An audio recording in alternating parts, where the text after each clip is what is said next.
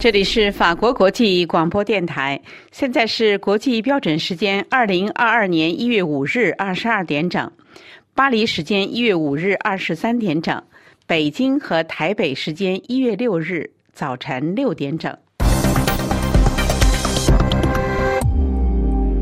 下面是新闻节目时间，首先播报今天新闻内容提要。法国单日新增确诊病例超过三十万，反对派猛攻县政府。参议院审议疫苗通行证法案之后，推迟至下个周二。印度两个最大的城市新德里和孟买的新冠确诊病例急剧增加。中国在冬奥会之前完成建立相关的幕墙封闭系统。哈萨克斯坦发生骚乱，政府迫使全国进入紧急状态。听众朋友，大家好！法国议会正在审议疫苗通行证的法案时，传来疫情加重的消息。一月五日，法国单日新增确诊病例超过三十万，为三十三万两千两百五十二例，创下单日的新高。法国政府发言人阿塔尔在部长联席会议之后说：“两个星期中，法国确诊病例增加了三倍。”参议院对确定的。疫苗通行证的文本审查自周一在国民议会中陷入僵局，已经被推迟到下个星期。一月十五日正式推行使用疫苗推行证的计划恐会落空。法国总理卡斯泰批评极少数拒绝打疫苗的人让整个国家骨折了。住院的病患人数不断增加，上个周三曾为一万七千八百五十六人，相隔了一个星期的住院确诊病患为两万零六百八十八人。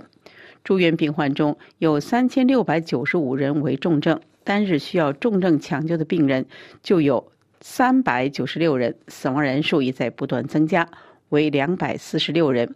因新冠死亡的总数为十二万四千五百五十七人。县政府希望从一月十五日起以疫苗通行证取代现行的健康通行证，届时民众需要出示完全接种了新冠疫苗的证明，才能进入餐厅、娱乐场所等公共场所或参加大型的文艺活动。法国总统马克龙一月四日接受《巴黎人报》专访时说：“我不是要激怒法国人民，但我会不放弃的激怒那些还没有接种疫苗的人。”身为一名总统，出言不逊，引发在野党派的重批。法文中 “en merde” 含有以粪便玷污、惹恼、不把某人放在眼里的多重意思，但是很粗俗。有文化的人是不会随便使用这个不雅的动词的。但是政界人士使用 “en merde” 这个动词的词句，马克龙可绝不是第一人。前总统蓬皮杜被繁琐的行政和法律条文搞得昏头转向时，曾经说：“别总是反法国人了，我们这个国家有太多的法律、太多的条文、太多的清规戒律，都快被压垮了。繁琐的事少一些，就会活得轻松一些。轻装前行时，一切都会好起来。放过法国人吧，让这个国家的行政包袱少一些。”可以说，一九六六年，蓬皮杜使用 “en merde” 这个动词后，把这个粗俗的动词淡化了，少了一些粗俗的意思。但是，一九六六年，蓬皮杜对希拉克讲这些话的时候，还没有当上总统，况且也不是在公众场合说的。一九六六年时，蓬皮杜也只是总理府的一个负责立法的专员。法国总统马克龙对没有打新冠疫苗的法国人使用此类语言是过于鲁莽，还是有政治考量呢？法国国内新闻电台记者报道说，总统使用粗话就是为了唤醒那些不负责任的法国人。这名接近法国总统的人士对记者说：“针对拒绝打疫苗的人，法国总统说，拒绝施打疫苗就是在破坏国家的团结。”法国总统马克龙还说：“当一个人的自由威胁到其他人的自由的时候，这个人就变得不负责任了。而不负责任的人，不再是一名称职的公民。”印度两个最大的城市新德里和孟买的新冠确诊病例急剧增加，为防止疫情扩散，重新实施宵禁和其他的防疫管制。有关详情，请听本台记者。安东尼更详细的介绍。印度目前正准备因应来势汹汹的第三波疫情，首都德里以及金融重镇孟买两个最大的城市的确诊病例骤增，已经再次实施宵禁和其他防疫管制，以防止疫情扩散。英国广播公司和中央社报道说，印度的新冠病人一个星期的时间暴增六倍，其中三分之一的病例来自德里及孟买两个大城市。星期三通报新增五万八千零九十七个确诊病例，专家说这是奥密克戎变异株造成的。印度国家疫苗接种技术顾问小组主席艾诺三号告诉新德里电视台，第三波疫情已经开始在印度蔓延。印度已经通报超过两千个感染奥密克戎的确诊病例，其中马哈拉什特拉省的省会六百五十三例最多，其次是德里的四百六十四例。另据报道，印度高阶卫生官员星期三表示，美国默沙东集团生产的抗新冠病毒口服药有一些重大安全疑虑，因此印度政府没有把这款药品纳入国家治疗方案。印度医学研究委员会主席巴加瓦在记者会上表示：“我们必须记住，这种药品有重大安全疑虑，所以没有被纳入国家特别小组的治疗药物。另外，印度制药公司雷迪博士实验室准备从下个星期初开始推出默沙东集团抗新冠口服药莫纳皮拉韦的学名药。”西安封城以来，中国独立记者江雪撰写的封城见闻《长安十日》迅速的流传华文圈，声名大噪。许多人对他学法律出身却不想被声名狼藉的中国公检法系统污染而改当记者感到好奇。请听本台记者肖曼更详细的介绍。有关中国独立记者江雪的个人经历，自由亚洲电台报道说，常驻西安以调查报道见长的江雪，在中国新闻界已算是知名人物，被同业归类为温和自由派。而1989年的中国学生民主运动，对于生在甘肃、当时仅15岁的江雪是颇有启发的事件。江雪自述，当时他读高一，和几位同学商量后。他把掌管的人民币十几块钱的班费寄给了北京天安门静坐学生。从那一年起，他从一个少年的内在愁绪开始去看世界。这个事件成为他成长中一个很重要的背景，因此他觉得自己也是广义上的八九一代。据中央社在北京记者报道，一九九二年，江雪考上西北政法学院行政法专业。当时中国的公检法名声不好，被人们认为非常腐败，这促使江雪决定不进入体制内来污染自己，记者职业就成为他心中最好的选择。他在一九九八年进入刚在西安创刊一年的《华商报》。二零零二年前后是江雪自认受到启蒙的一年。当时中国网络言论相对宽松，让他通过自己的笔披露真相，对公权力提出限制，并维护公民权利。他通过对黄蝶事件的调查，帮助被抓被罚的无辜者，让警方登门道歉，也使他在中国新闻圈内声誉鹊起。获得南方周末颁发的2002年度传媒公众服务杰出表现奖，以及央视2003年颁发的全国八大风云记者头衔。江雪还陆续报道了陕西第一滩周长青枪下留人、北大毕业生街头卖肉等中国新闻史上的知名调查报道。二零一三年，撰写评论的江雪被告知不能再谈民主法治，于是转往财新传媒担任调查记者。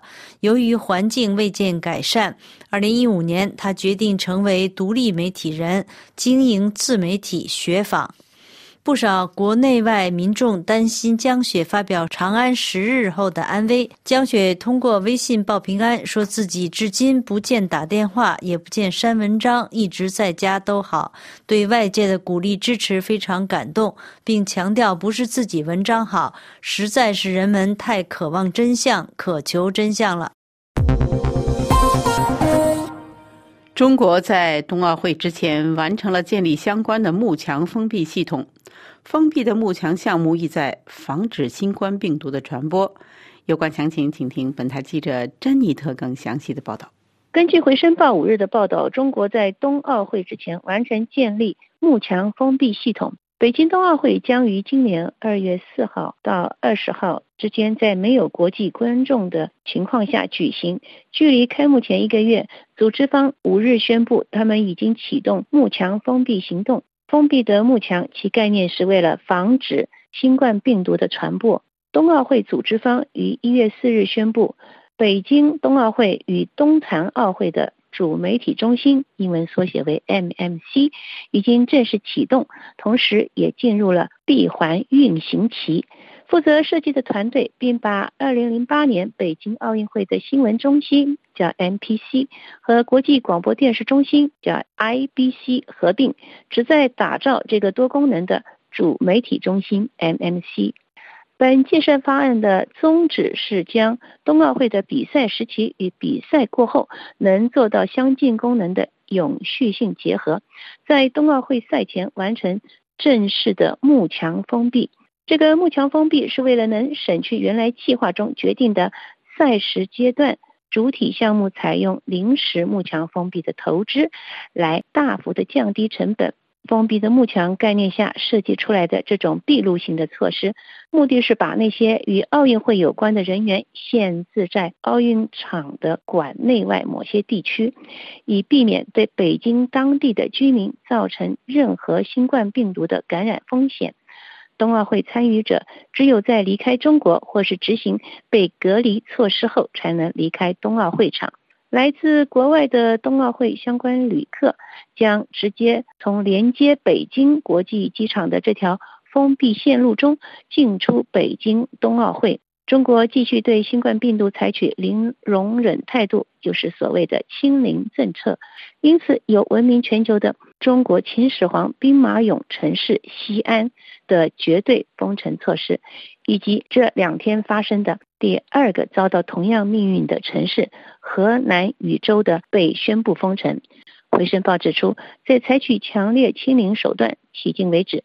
根据中国官方数据指出，其境内只有少数的奥密克戎变种病毒感染病例。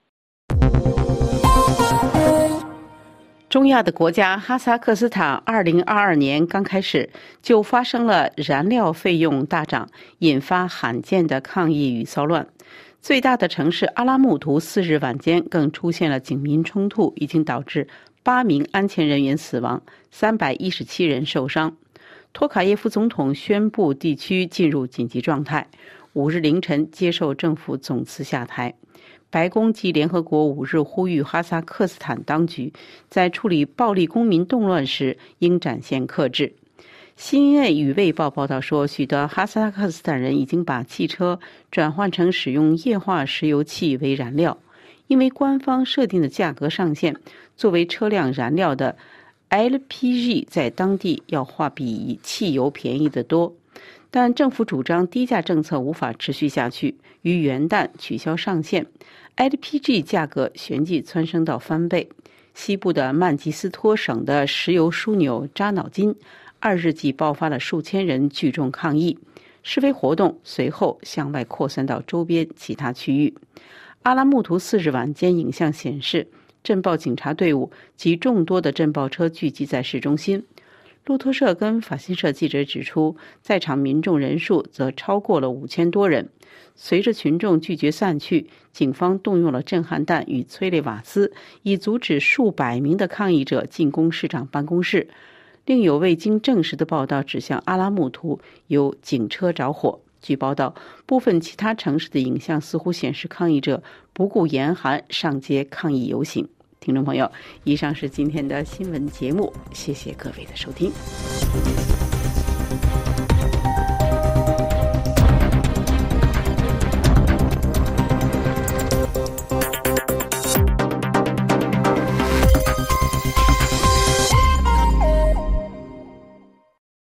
今天是二零二二年一月五日星期三。这里是法国国际广播电台。下面请听肖曼主持的要闻分析。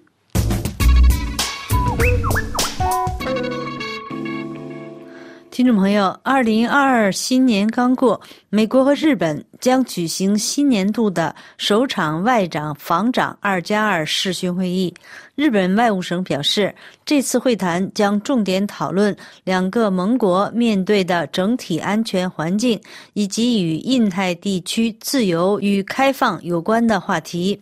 而台湾成立了全民防卫动员署，强化后备战力，并与美国国民警卫队交流。这次会议将在华盛顿时间周四、东京时间周五举行。美国国防部长奥斯汀最近有轻微的新冠病毒感染症状，检测结果呈阳性。但过去几天，他已经通过视讯参加了多个工作会议。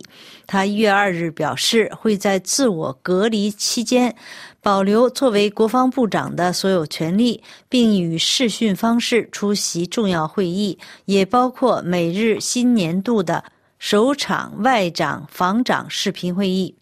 美国国务院在一份新闻稿中说，本次会议将讨论强化美日同盟关系的途径，推进印太地区的自由与开放，并讨论如何应对新冠、气候变化危机和其他的全球性挑战。在美日宣布举行外长防长会议前的几个小时，韩国联合参谋本部周三说，朝鲜当天清晨向其东部海岸附近的海域发射了至少一枚抛射体。日本海上保安厅则说，这次发射可能是一枚弹道导弹。与此同时，美国和日本都对中国在东中国海和地区其他领域扩张的行为深表忧虑，并谋求强化同盟关系，共同应对中国的挑战。随着中国军力的快速发展，北京武统台湾的呼声日益强烈，引起了美日高度关注。去年十一月。一名美国高级国防官员在就五角大楼一份新报告向媒体做简报时警告说，北京似乎正在准备应变计划，以其武力统一或者能够威慑、延迟或以其他方式反制第三方的干预。日本前首相安倍晋三在去年十二月初公开表示，日本和美国不会对中国武装攻击台湾袖手旁观。台湾有事就是日本有事，也是日美同盟有事。他还特别提醒习近平，绝对不应对此有误解。美日之间有长期的同盟关系，双方的防御合作最近两年更加频繁，两军之间的互操作性水平也有了很大提升。台湾海峡危机更加促进日美军事合作。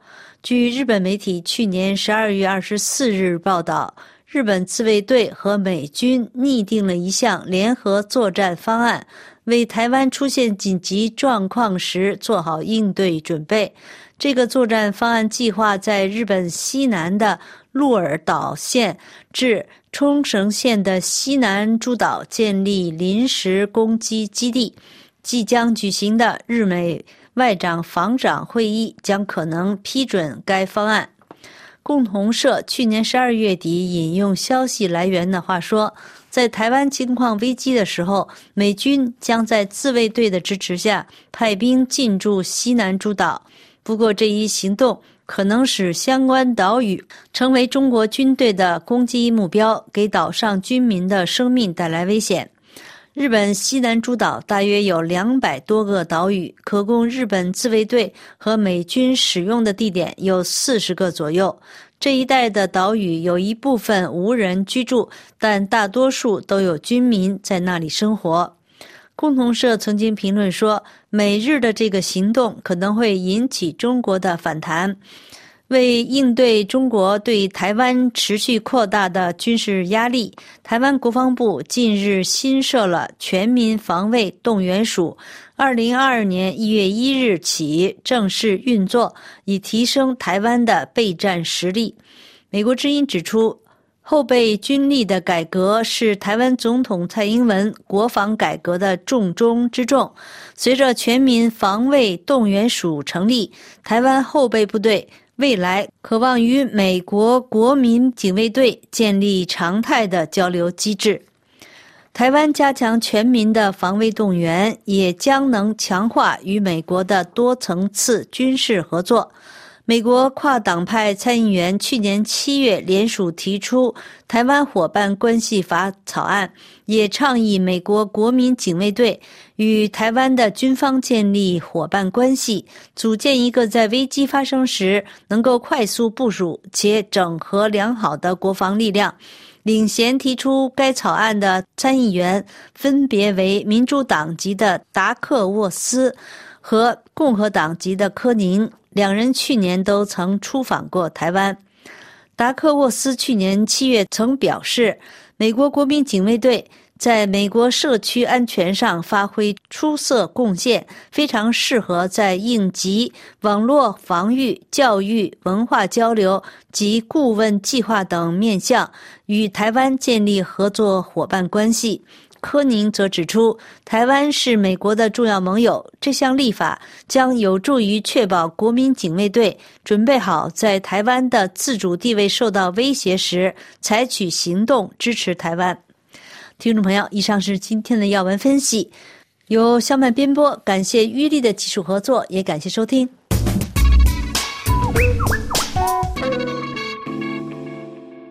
法国国际广播电台，请听安东尼编播的《法国世界报》。各位好，我是安东尼，欢迎收听《法国世界报》摘要。翻开今天的《法国世界报》，在第九版，我们可以看到一个醒目的标题。标题说，在法国各地的抢救病房里，没有打过疫苗的成年人多了又多。具体的说，在一百万打过疫苗的人里，每天只有一个半人进抢救病房；而在没有打过疫苗的一百万人里，每天有二十六个人需要抢救。报纸拿去年十二月十三号到十九号这个星期为例，没有接种过疫苗的人进抢救病房的人数是接种过疫苗的人的十七倍。世界报说，并不是法国各医院里所有在接受抢救的病人的新冠疫苗接种情况都统计在案，但是法国麻醉和抢救协会的八百九十六名接受抢救病人的样本中，百分之八十的人都没有接种过新冠疫苗。不过有意思的是，就算世界报刊登了这些数据。报纸还是在头版头条出了一个政治上很敏感的大标题，标题说，在接种疫苗的问题上，马克龙搞帮派斗争。报纸为什么会这么说呢？原来马克龙总统在《巴黎人报》的访谈中说，反对打新冠疫苗的人是不负责任的，一个不负责任的人就算不上是一个公民。马克龙说：“他就是要用疫苗通行证来找那些不打疫苗的人的麻烦。”世界报说，马克龙想用与不打疫苗的人进行无情的斗争来推动他的总统连任选举。那么，法国世界报说，马克龙搞帮派斗争的这个标题到底是根据什么说的呢？报纸引用法国极右政治的总统候选人勒庞的话说。一个总统不能这么说话。总统是维护国家团结的保证，不能分裂国家，不能信誓旦旦的要把不接种疫苗的人归为二等公民。报纸引用极左政党法国不屈服的候选人梅朗雄的话说：“马克龙的疫苗通行证是对人身自由的集体鞭挞。”世界报肯定地说：“离总统竞选还有三个月的时间了，马克龙要的是各个阵营之间的斗争。”那这一步有没有风险呢？世界报说，有一部分的分析家们认为，马克龙是评估过风险的。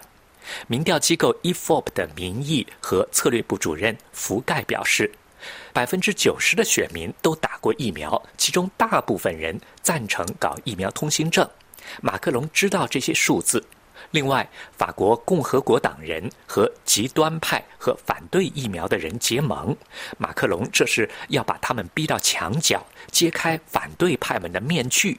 现在马克龙想做的是，在法国人被新冠病毒折腾的情绪低落的时候，他想给大家鼓鼓劲儿，想说我们是可以和病毒共存的。他一月份和二月份要到法国各地去讲法国担任欧盟轮值主席国的事情，讲他在教育领域的承诺，讲重振经济，讲治安。但是如果奥密克戎病毒造成的疫情加重，或者反对疫苗的人掀起反抗运动，马克龙去各地宣传的计划都可能要落空的。今天的法国《世界报》对香港的零新冠政策发了一篇文章，说。香港推出的隔离措施左也不是，右也不是。报纸说，根据香港政府在十月底宣布的新政策，已经痊愈的新冠病人出院之后，就算没有传染能力，也必须在一个专门的隔离中心接受集体监测。每一个隔离空间就像一个展会的摊位，空间与空间之间隔了一块有机玻璃板，没有任何布帘，没有任何隐私。被隔离的人时时刻刻都暴露在别人的目光下。《世界报》引用香港大学传染病系的系主任 Ben Collin 教授的话说：“我们有一万个病人的实例作为根据，当医生判定病人不再有传染力的时候，放他出院回家，对社会大众不会有危险。香港政府现在的做法是对资源的浪费，而且得不到任何好处。”香港特首林郑月娥星期三开始，在两个星期时间内禁止包括法国、美国、英国和印度等八个国家的人入境。但是中国大陆已经有好几个地方出现新冠病例。法国《世界报》说，林郑月娥却主张对大陆开放通行。好了，各位，以上听到的是法国《世界报》摘要，由安东尼编辑主持。感谢收听。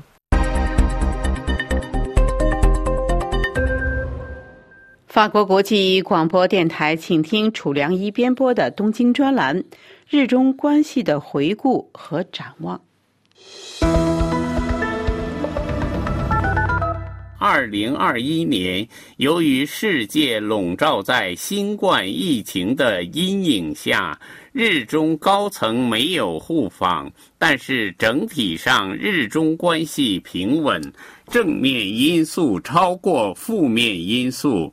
首先，在世界的一片质疑声中，中国支持日本逆流而上，举办东京奥运会，派遣部长级的国家体育总局局长苟仲文率领史上最大代表团参加东京奥运会和残奥会。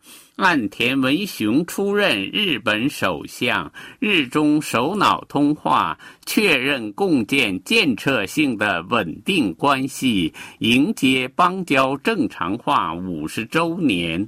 但是，台湾问题、钓鱼岛问题仍是日中关系负面因素的重点。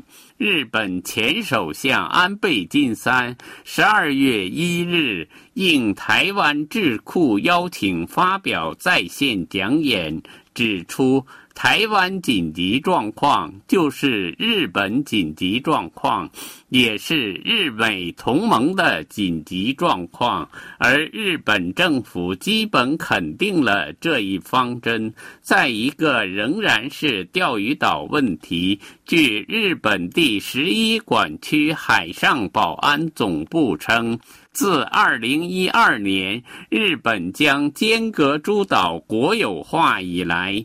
中国海警船于二零二一年在尖阁诸岛附近海域毗邻区出没，共三百三十二天，是继二零二零年三百三十三天以来第二多。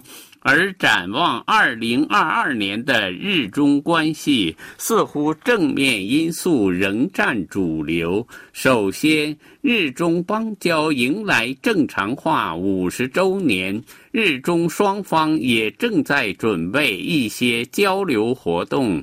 二零二一年十月八日，岸田文雄首相与中国国家主席习近平通电话。都谈及二零二二年是日中邦交正常化五十周年。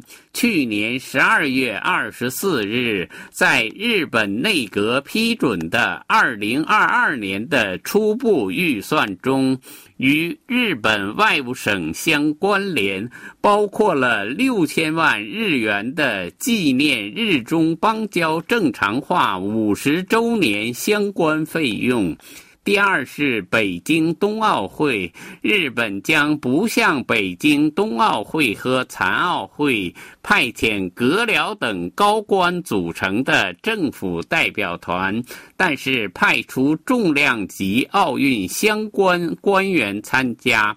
北京对此没有反对，而是表示欢迎。预计运动员阵容也会相当庞大。第三是由日本、中国及东盟等十五个国家加入的区域全面经济伙伴协定，于二零二二年一月一日在中国、澳大利亚等十个国家率先生效。日本将成为成员国中最大的受益国，而其受益主要来自于中国。日中间主要存在的问题，仍是继去年之后的钓鱼岛问题和台湾问题。从历史问题上看，二零二二年是七七事变、南京大屠杀八十五周年，但是岸田政权。在历史问题上比较谦虚。二零二一年秋大祭，岸田内阁全体阁僚都没有参拜靖国神社，估计二零二二年日中关系不会在历史问题上有较大风波。以上东京专栏由法广特约记者楚良一转播。下面为您重播今天新闻主要内容：法国单日新增确诊病例超过三十万，反对派蒙公县政府参议院被迫暂时停止审议疫苗通行证法案。印度两个最大的城市新德里和孟买的新冠确诊病例急剧增加。中国在冬奥会之前完成建立相关的幕墙封闭系统。哈萨克斯坦发生骚乱。政府迫使全国进入紧急状态。这里是法国国际广播电台，下面请听珍妮特编播的今日经济。法国药监局新冠自我检测具新法案出炉后，自费或免费。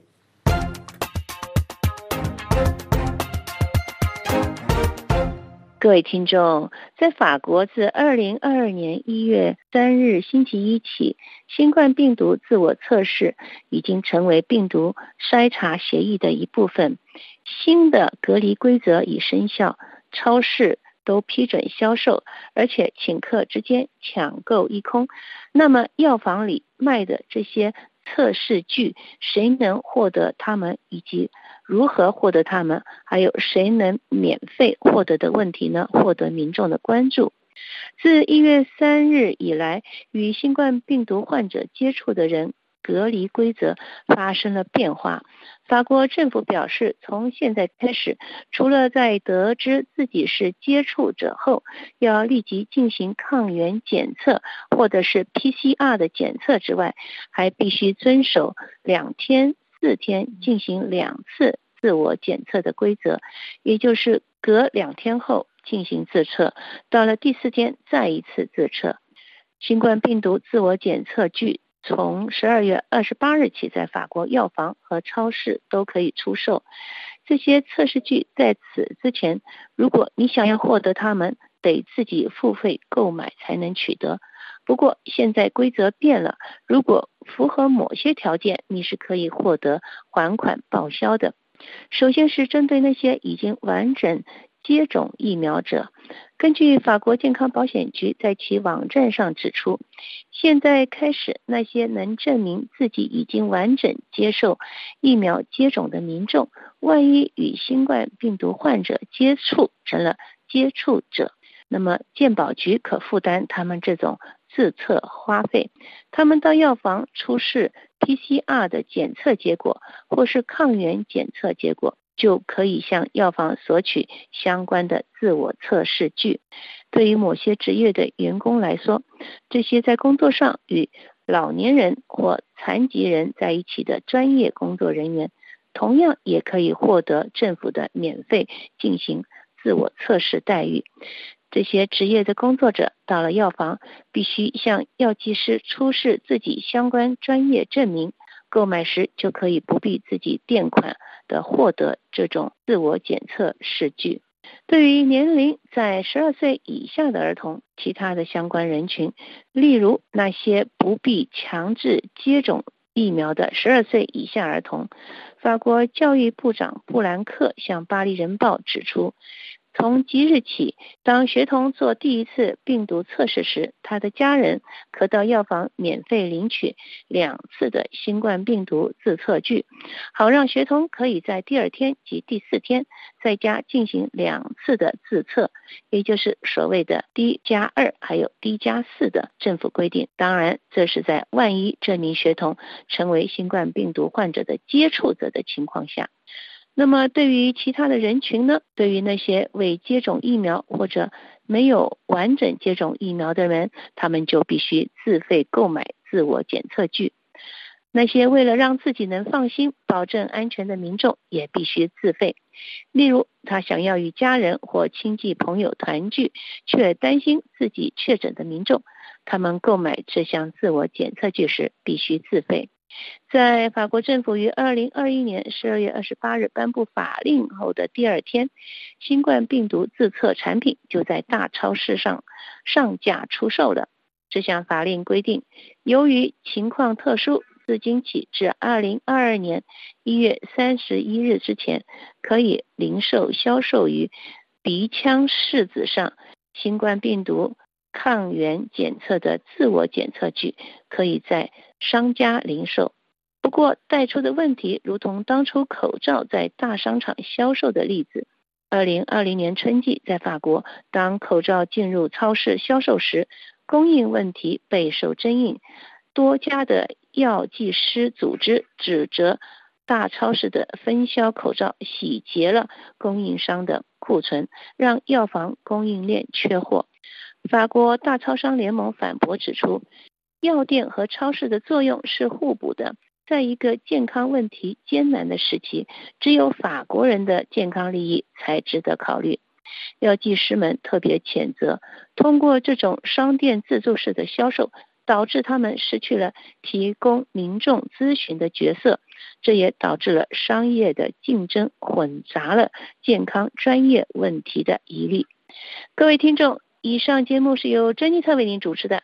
也感谢我们的法国同事苏菲亚的技术合作，同时更感谢您忠实的收听。我们下次节目再会。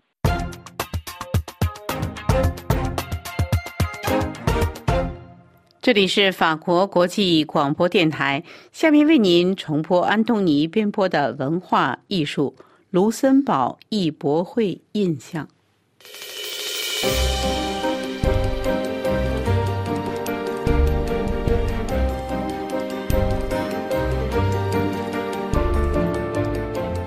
好，我是安东尼，欢迎收听文化艺术。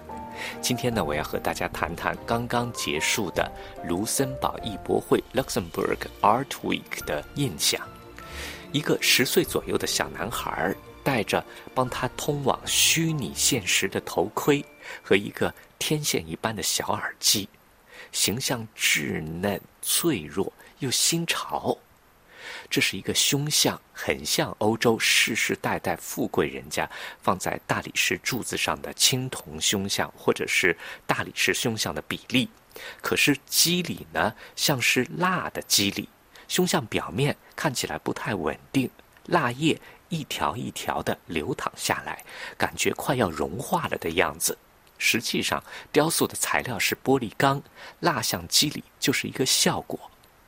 这是上个周末我在卢森堡的艺博会 （Luxembourg Art Week） 上看到的一件雕塑作品，是艺术家王杜在2019年做的。巴黎艺廊 Laurent Godin 在艺博会上的一个显著的位置展出了这件作品。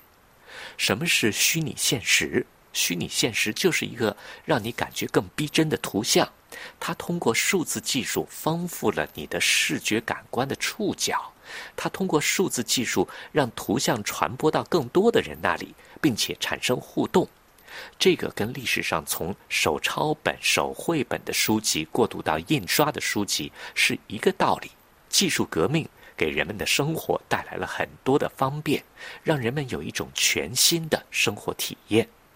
但是，技术革命往往也会在提高生产力和生产效率的同时，破坏原有的财富分配平衡，导致社会各阶层间的矛盾，产生社会动荡。这是历史经验。艺术家王杜好像对技术革命的破坏性与技术革命的进步性同样敏感。他给作品取了一个名字，叫 “Beyond Truth”，意思是游离真实。Oui, bonjour, Laurent Godin. J'ai une galerie à Paris depuis maintenant un peu plus de 15 ans. 王杜的艺廊主 Laurent Godin 说：“Wang Du qui est à Wuhan, qui a longtemps été professeur. 王杜是武汉人，在一九九零年移民来法国。Et qui est surtout connu pour avoir transformé des images des médias, des images de presse. 他是以把媒体上的平面图像转换成三维的雕塑图像出名。媒体上的图像流通量很大而且一转眼就没有了所以存活期不长。那王度给这些二维的媒体图像一个形体一个体魄一个体质完全是用传统雕塑法先用泥来塑形然后用丢蜡法做成最后的作品。Beyondtrutholdladlariality 王杜是一位有批判现实主义精神的观念艺术家。观念艺术是一种区别于现代主义艺术的更当代的艺术形式。它的特点不仅在于图式和形式的出人意料，更在于它继承了文艺复兴写实艺术中反映当代生活的传统，就像一面变形的镜子，让人在只可意会不可言传当中心领神会。艺博会上另外一件引起我注意的观念艺术作品是 Man Flohan 的雕塑装置。艺术家展出了几组作品，一组是文艺复兴时代的人物形象，高贵、优雅、高傲，但是他们要么是像被绑着，要么像是被囚禁，要么像是在受刑，要么像是要被砍头。另外一组呢是普通人。他们也在一种难受的姿势中，好像正在遭受某种压抑或者压制之后变了形了，失去了复原的弹性。还有一组呢，是一个一个俊男的头颅，既有一点像古典天主教绘画里烈士的头颅，或者欧洲神话中厮杀后被砍下的头颅，也有一点像十九世纪法国无政府主义运动的几位著名人物的头像。卢森堡一家税务和法律顾问事务所的老板，在博览会的收藏家宴会上走到我跟前，问我怎么解读 Man Flohan 的这组作品。其实他的解读和我的解读一模一样，可他就是不放心，一定要在我这里得到验证。我告诉他我的感受，他说他也是这么觉得的。但是艺术家本人告诉他，普通人那组人看上去有点异样，是因为艺术家关注自闭症社群，所以在创作中多多少少带上点自闭症人群的气质。艺术家所说的自闭症气质，赫然出现在卢森堡艺博会的大门口。一件硕大的普通人组的苦难表情的雕塑，作为第七届卢森堡艺博会的招牌作品。在正门口迎接来宾，这个苦难表情也正对着卢森堡艺博会的赞助商和合作单位的招贴，其中就有税务和法律顾问事务所。这次博览会办的讲座上的一个重要的话题，就是艺术市场的征税与买卖。实际上，在新技术革命正在提高生产力和生产效率的今天，在新冠疫情像十八世纪路易十六时代天灾一样肆虐的今天。在卢森堡这个以金融和避税闻名的欧洲小国，艺术市场同样透露出行将结束的旧体系还没有结束，即将到来的新体系还没有到来的青黄不接的时刻，一种欲言又止的心照不宣。这种心照不宣，在艺术家的图像和收藏家的解读中间表现得清清楚楚。卢森堡本地的 Northbound Reading 一廊在艺博会上重点推出了艺术家谢素梅的作品。谢素梅的工作就像一个放大镜，将一个很细微的情绪通过聚焦放大。他拍摄了制陶工作中的工序，用近镜头、用集中收音，把手工塑形的细节变成了意境。他请陶瓷工匠用白瓷仿制宣纸。制成一叠非常脆弱的陶瓷宣纸，他把经过暴风雨渗漏腐蚀过的古典雕塑的照片直接拿出来作为新作品，给这些受伤的作品新的生命。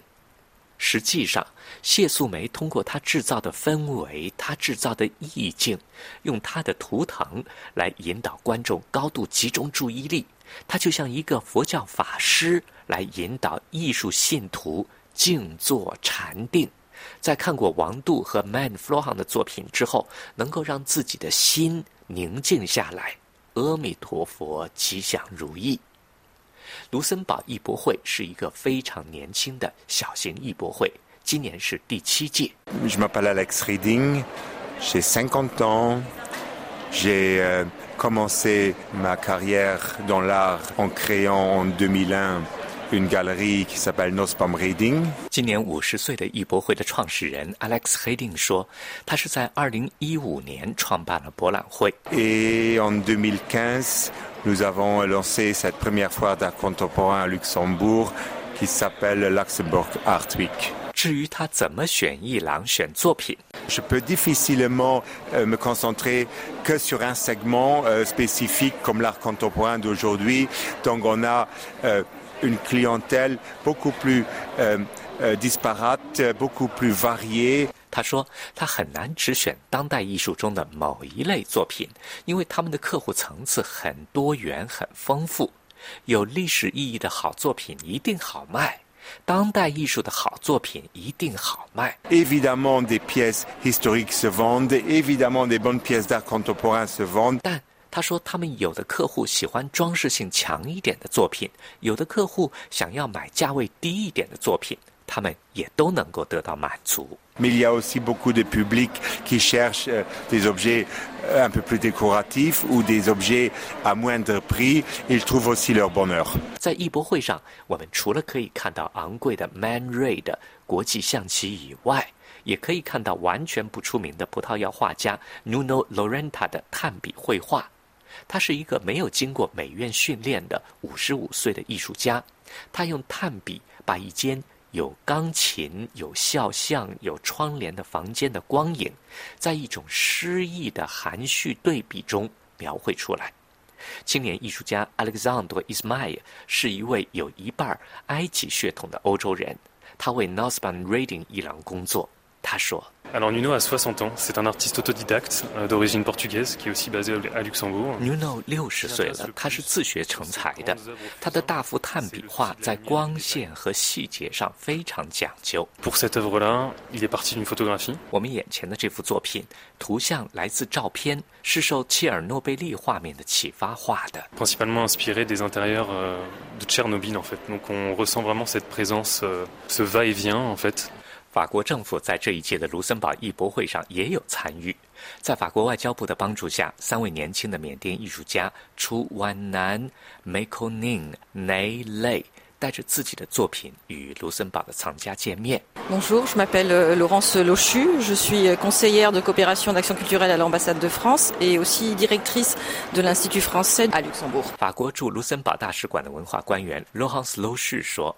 在缅甸二月份发生政变之后，法国的文化学院积极营救缅甸的青年艺术家，要让他们免于牢狱之灾、拘捕之灾。酷刑之灾。En Birmanie, euh, nous avons un institut français euh, qui a été très très actif dans le soutien euh, des artistes birmans, surtout après le putsch en février dernier.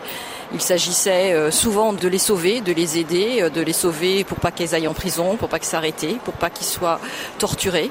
法国艺廊卢森堡博览会的创办人，法国政府各有各的兴趣点。 有艺术的兴趣点，有政治的兴趣点。可以肯定的说，我看到的这些兴趣点，只是卢森堡博览会里的几个侧面。世界有多么丰富多元，艺术就有多么丰富多元。艺博会的藏家晚宴上，一位非常年轻美貌的美国小姐说：“她是艺术品咨询顾问，特别喜欢教那些在艺术领域还是一张白纸的富人，怎么样去选艺术品。”这位小姐是好几位年轻的艺廊主的注意的焦点，还有呢，就是告诉大家当代艺术市场的税务和成交关系的讲座，安排在离博览会四十五分钟车程的偏僻场馆，于早晨八点半开讲。看来非要有这方面的雄心，藏家才会去，不然那么早那么远，无事就不登三宝殿了，是不是？好了，各位，以上听到的是文化艺术谈卢森堡艺博会的印象，由安东尼编辑主持，感谢收听。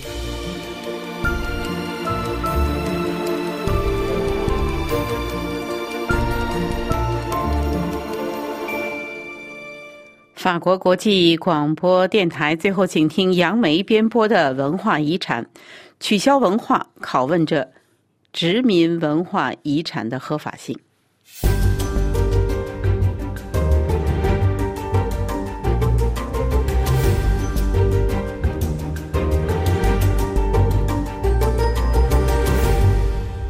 听众朋友，法国诺曼底的鲁昂市最近举行了一次罕见的市民公投。公投的主题是是否将一年前因维修而被送往巴黎的拿破仑的铜像继续安放在市政府的广场。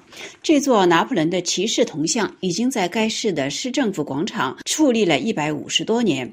之所以要就此举行市民公投，是由于鲁昂市的市长社会党人尼古拉梅耶和西尼尔认为拿破仑今天是一个有争议的历史人物。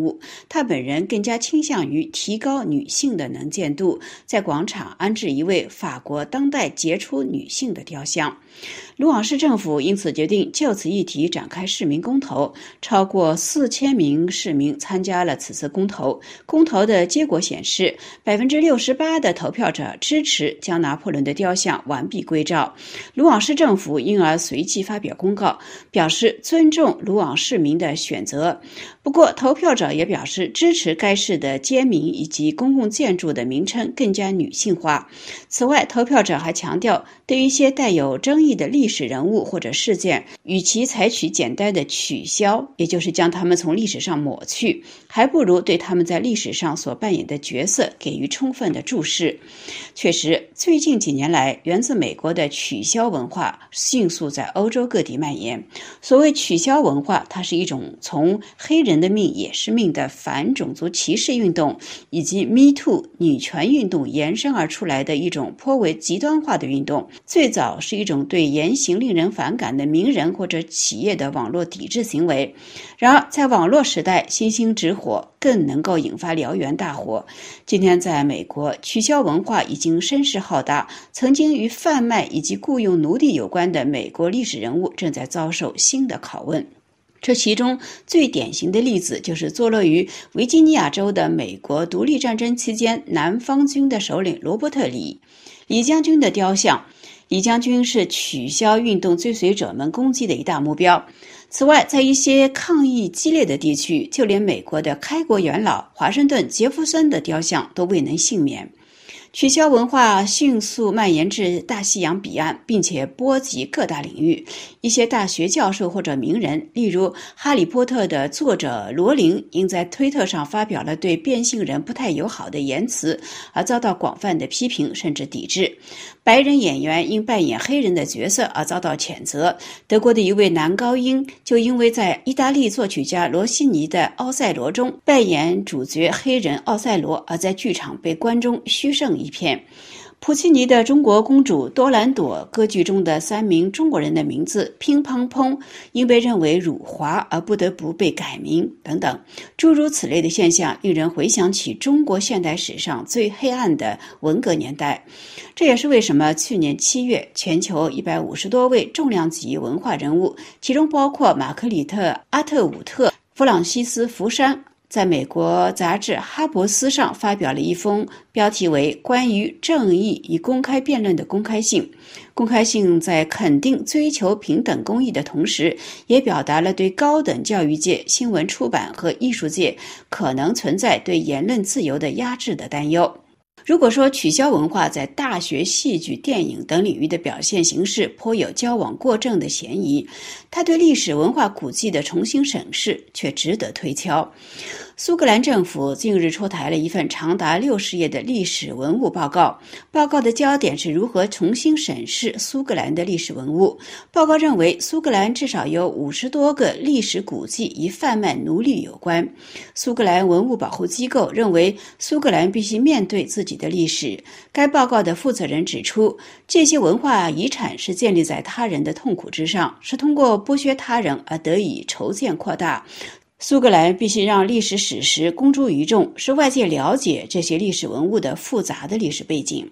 另外，法国在罗马的历史悠久的艺术学院美第奇别墅，最近也在其学员们的要求下撤下了在别墅大厅悬挂的带有殖民色彩的艺术挂台。美提奇学院的负责人在接受法国《费加罗报》采访时表示：“对历史的重新审视也是艺术家们的责任，不断的挣脱传统束缚，开拓艺术表现的新手法，这也是作为艺术家的使命。”听众朋友，以上的文化遗产节目向您介绍的是取消文化背景下对文化遗产的重新审视。本次节目是由杨梅编播，感谢各位的收听，我们下次节目再会。这里是法国国际广播电台，下面最后一次为您播报今天新闻内容提要。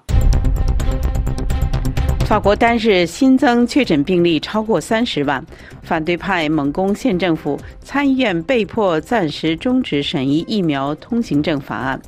印度两个最大的城市新德里和孟买的新冠确诊病例急剧增加。中国在冬奥会之前完成建立相关的幕墙封闭系统。哈萨克斯坦发生骚乱，政府迫使全国进入紧急状态。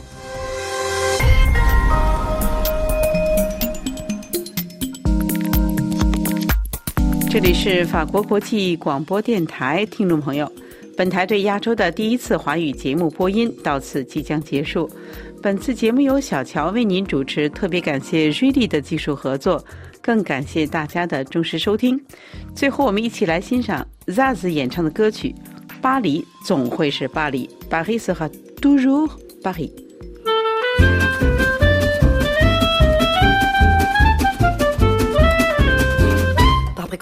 On a beau mettre des croisillons à nos fenêtres, passer au bleu nos devantures et jusqu'au pneu de nos voitures, désentoiler tous nos musées, chambouler les Champs-Élysées, emmailloter de terre battue toutes les beautés de nos statues, voler le soir, les réverbères, plonger dans le noir la ville lumière.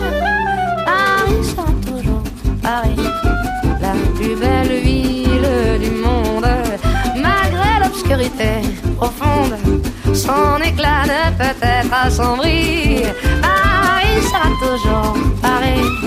Plus on réduit son éclairage, plus on va briller son courage, sa bonne humeur et son esprit. Paris sera toujours pareil qu'à ce bruit, chacun s'entraîne. On peut la nuit jouer de la sirène et nous contraindre à faire le zouave en pyjama dans notre cave. On aura beau par des ukases, nous couper le veau et même le jazz, nous imposer le masque à gaz, les mots croisés à quatre cases, nous obliger dans nos demeures à nous coucher tous à 11 heures.